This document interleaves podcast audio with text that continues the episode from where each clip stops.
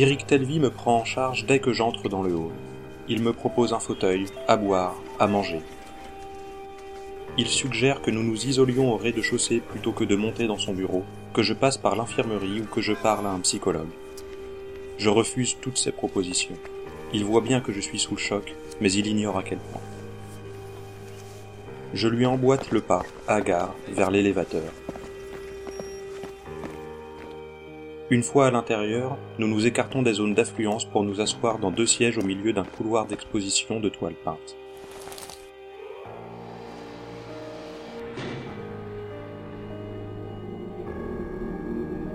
Nous regardons défiler, tête levée, les 400 paliers qui nous séparent de son bureau. Vues d'en bas, les cages des élévateurs forment des puits vertigineux. Elles sont creusées au sein des édifices dont elles scindent les étages et les relient à la fois. Elles s'arrêtent généralement sous les toits ou avant les sections interdites aux usagers, comme c'est le cas ici avec la prison de la haine qui occupe les 30 derniers étages. Je frissonne en pensant à qui se tient au-dessus de nos têtes. Ils sont enfermés les pires criminels de Numéris, mais aussi et surtout leurs pires instruments. Je pense aux androïdes des érudits pour qui les cellules deviennent des laboratoires de recherche. Les autorités peinent à en extraire des connaissances. Ce qui s'avère intéressant est souvent trop complexe ou s'autodétruit au moment de la capture. Parmi leurs sujets, il en est un de qui ils n'ont rien appris en six ans. Prox. Cet androïde n'a pas créé un séisme que dans le monde judiciaire, mais aussi dans celui de l'éthique et de la considération humaine en général. Tout le monde s'accorde à dire qu'il s'agit d'une machine assemblée de toutes pièces. Cependant, elle exprime des sentiments, ressent la douleur, possède ses désirs propres et est soumise à des besoins élémentaires, quand bien même il s'adapte à sa physiologie. L'on peut toujours se retrancher derrière le fait que ces aspects lui soient programmés, mais le fait est qu'ils font partie d'elle.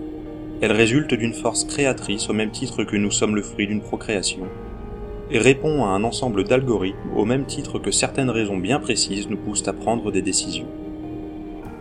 Par bien des aspects, l'on peut la comparer à la fille de l'humanité. Une fille qui vit et s'épanouit comme bien d'autres enfants biologiques. Les plus croyants persistent à la contraindre au rang de sous-homme, avançant que si nous l'avons créée, nous sommes ses dieux, et que, à ce titre, elle ne peut être notre égale. Le débat est évidemment complexe, car nous créons aussi nos descendants, bien que la manière diffère, et preuve a été faite que nombre d'humains n'égale pas son intelligence. Les problèmes éthiques qui gravitent autour de Prox s'ajoutent donc à la complexité technologique qu'elle représente. Aussi, en faire l'objet de recherches est doublement compliqué.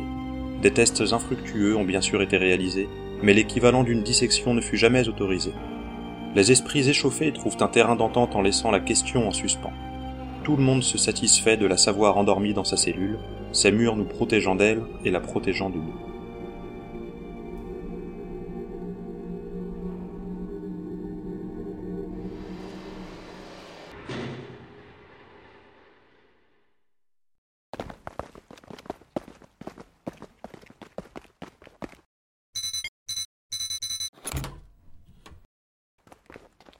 Telvi m'installe face à son bureau et au mur tapissé de ses récompenses. Lui s'assoit derrière. Il amène le sujet en douceur. Ton père m'a appelé de l'hôpital. Il a l'air de bien se remettre. Je hoche la tête. Il m'a dit que tu devais lui parler. Est-ce que tu penses pouvoir t'ouvrir à moi vu l'urgence de la situation? J'acquiesce à nouveau. C'est au sujet de Gisela Ryan. Les tourments me font courber le dos. Mes coudes s'appuient sur mes cuisses, mes mains se joignent, pressées entre les genoux. Je laisse passer un instant, puis déballe, apathique. Vous avez tué sa mère en pensant tirer sur Prox il y a six ans. Sa famille fait partie des érudits. Il leur a volé les données de l'androïde pour créer Proxy en secret. Il voulait s'en servir pour prendre votre apparence et libérer Prox. Il reste bouche bée. Je continue d'une voix absente, les pensées vers Léon. Il a perdu le contrôle de Proxy. L'Android est en roue libre maintenant. Je voudrais vider mon sac une fois pour toutes, dire tout ce que je retiens depuis le début. À la place, je m'effondre en sanglots en attrapant le premier stylo et la première feuille qui traînent sur le bureau. J'écris. Léon Der Tutsi a enlevé ma mère. Ils entendent tout ce que je dis. Il retient sa surprise. et pour mes révélations, et pour ma réaction. Il a le bon réflexe de continuer à parler pendant qu'il s'empare du stylo. Comment tu as appris ça? Où et quand? Je suis tombé sur le père de Ghislain en retournant dans l'atelier qui servait à copier Prox. Parvis de la haine, 15 minutes. Il active son communicateur. Avant qu'on lui réponde, il demande. Comment tu connaissais cet atelier? Tu y es déjà allé? Puis, pour l'oreillette, Trinity Lord, j'ai besoin de vous dans mon bureau. Tout de suite. il met la feuille de côté. Je réplique. Ghislain m'avait fait part de son secret depuis longtemps. J'ai voulu le dénoncer dans une lettre anonyme, j'avais peur, mais Proxy l'a intercepté. Il m'a effacé la mémoire. Je l'ai retrouvé que ces jours-ci, mais je savais pas quoi faire. Ton père m'a dit que tu étais enfermé. Oui, c'est celui de Ghislain qui m'a laissé là-bas. Il voulait le venger en me faisant disparaître dans la démolition de la tour. Pourquoi Dertutsi est venu te sauver alors? On frappe à la porte. Il va ouvrir en faisant signe à l'arrivante de rester silencieuse. Tous deux reviennent vers le bureau où il lui donne la feuille et dit. J'ai besoin que vous vous occupiez de ça. Elle lit, écarquille les yeux et acquiesce. Tout de suite. Elle s'éclipse, il se rassoit. Pourquoi Dertutsi donc? J'attrape une nouvelle feuille. Je parle en même temps que j'écris. Je sais pas. Il a juste dit que je devais pas mourir. Ghislain m'a donné le contrôle de proxy sans le savoir. Tu en es sûr? Il ne te l'a même pas laissé entendre. Comment? Il a rien dit de tout le trajet. Je savais même pas qu'il transportait ma mère avant d'arriver. En le programmant pour qu'il croie être mon frère. Il a bien agi pour les érudits, non? Tutsi va se servir de toi? Oui.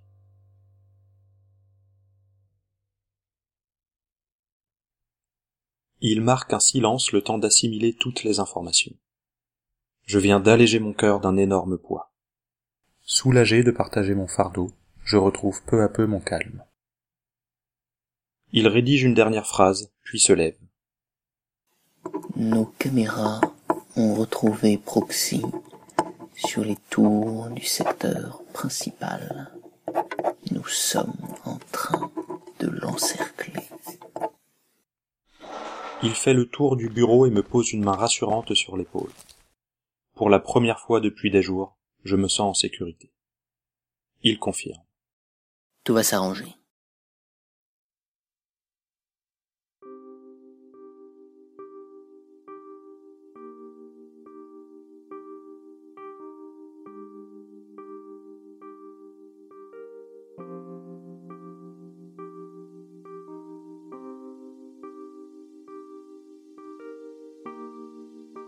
Depuis plus d'une heure, je somnole dans le bureau de Seamus O'Callaghan, la tristement connue première victime des érudits. Depuis son agression, il est devenu l'un des plus éminents spécialistes sur cette organisation. Il travaille sous les ordres de l'enquêtrice Trinity Lord qui orchestre en ce moment l'arrestation de Proxy avec Telvi. Elle est le bras droit de mon père. Elle s'est notamment distinguée sur l'affaire O'Callaghan, lors de laquelle elle prit l'inspecteur, simple agent à l'époque, sous son aile. Elle le sauva de la folie, bien qu'elle échoua à faire la lumière sur ce que l'on présume aujourd'hui être la première apparition de Prox. Son travail dut attendre plusieurs années d'être repris par Telvi pour conduire, comme chacun le sait, à sa capture. Je goûte à l'ironie d'être épaulé par celui à qui les érudits ont tout pris, notamment sa femme et son fils. Sa présence et son expérience sont toutefois bienvenues. Il est un inconnu que nos récents points communs me font paraître très familiers. Quand il ne travaille pas, il me parle en respectant les consignes de Telvi. Pas de questions sur Léon, sur Proxy ou sur ma mère. Il me vante les mérites conjugués de ses supérieurs lorsqu'ils travaillent en équipe. Mis à part Jupe qui a joué un rôle personnel dans sa vie, il tient tout autant en estime les deux enquêteurs en chef. Il est conscient de la situation de crise que traverse la haine, mais est assuré qu'aucun n'aurait été plus qualifié pour l'en sortir. Étonnamment, il ne porte pas le directeur, Hector Nova, dans son cœur. Cette circonspection est due à la femme qui le protège, l'impressionnante mademoiselle Dissidia. Ses capacités lui rappellent trop celles de son agresseur. Depuis la découverte de Prox, c'est d'ailleurs un point sur lequel autorités et médias lui demandèrent de se justifier. Elle révéla à cette occasion les renforts d'articulation qui décuplent ses forces. Cependant, couverte par la confiance absolue d'Hector Nova, jamais elle ne dit mot sur ses origines. Malgré cela, O'Callaghan place toute sa confiance en mon père et son ami, à tel point qu'il me redonne espoir. Je trépigne d'impatience lorsque Telvi fait irruption.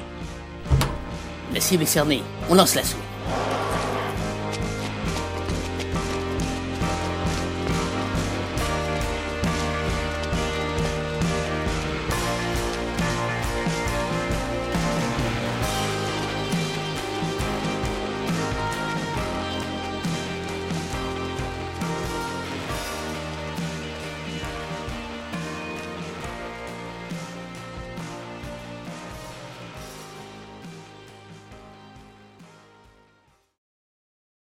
Il nous invite à prendre part derrière l'écran de son terminal. Plusieurs caméras de surveillance retransmettent la scène. Elles prennent place à différentes hauteurs sur diverses façades, toutes pointées vers le même gratte-ciel, la tour de transmission.